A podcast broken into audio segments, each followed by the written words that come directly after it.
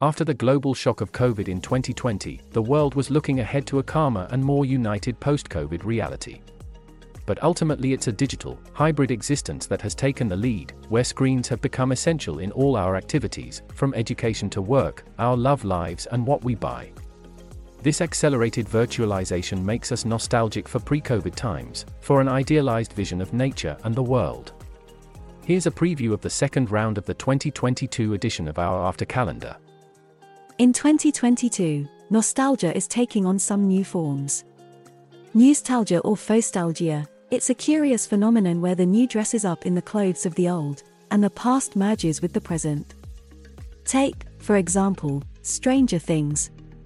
This Netflix series has brought together three generations in one go X, Y, who are also known as millennials, and Z, all nostalgic for Polaroids and walkie talkies.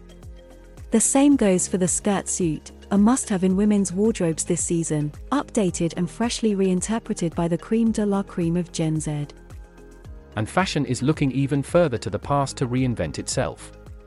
Grandma's tips and tricks are making a comeback, such as second hand style and repairing clothes.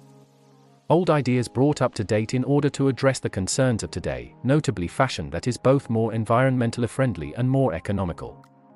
Estimated at $36 billion in 2021, the global second hand market is expected to double in the next five years to reach $77 billion.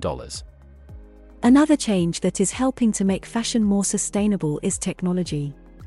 Luxury expert Eric Briones explains how virtual or digital clothing could help fashion break the cycle of overconsumption and pollution. These three trend analyses and many others can be read and listened to in our 2022 after calendar. Welcome to the future.